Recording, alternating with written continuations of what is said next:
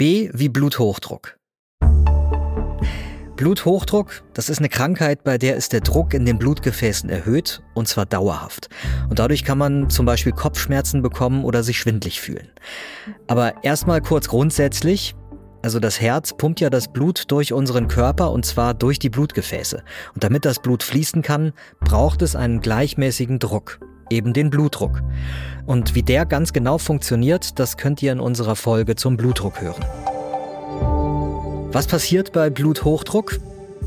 Also bei Bluthochdruck fließt das Blut ständig mit zu hohem Druck durch die Blutgefäße.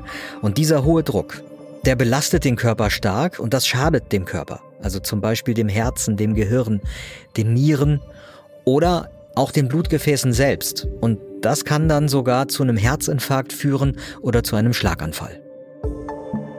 Woran kann man Bluthochdruck erkennen? Also am Anfang gibt's meistens keine Anzeichen, weil Bluthochdruck tut nicht weh und man kann den auch nicht sehen. Bis man was merkt, das dauert eine Weile. Und dann merkt man zum Beispiel, dass einem schwindelig ist, dass man Kopfschmerzen hat oder dass man schlecht schlafen kann. Bluthochdruck kommt in Deutschland häufig vor, und zwar haben das zwei von drei Menschen. Und es ist auch normal, dass der Blutdruck höher wird, je älter man wird. Deswegen empfehlen Fachleute, regelmäßig den Blutdruck messen zu lassen.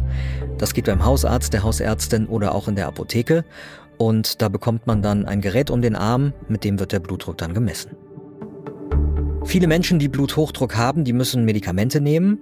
Das sind logischerweise Medikamente, die den Blutdruck dann senken. Und was außerdem hilft, sich regelmäßig bewegen, gesund ernähren, nicht rauchen, keinen Alkohol trinken und darauf achten, dass man nicht so viel Stress hat.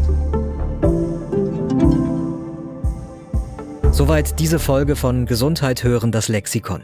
Ich bin Peter Glück, ich bin im Team von Gesundheit hören, das ist das Audioangebot der Apothekenumschau. Und noch mehr zum Thema Bluthochdruck haben wir euch verlinkt in den Infos zu dieser Folge.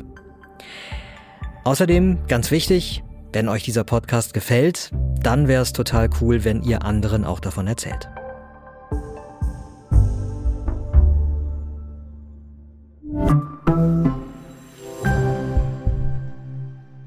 Übrigens, den höchsten Blutdruck aller Tiere hat die Giraffe. Ist natürlich auch kein Wunder, weil das Blut muss ja über den sehr langen Hals bis in den Kopf gepumpt werden. Und vom Herz bis zum Kopf sind das bei einer ausgewachsenen Giraffe mehr als zweieinhalb Meter.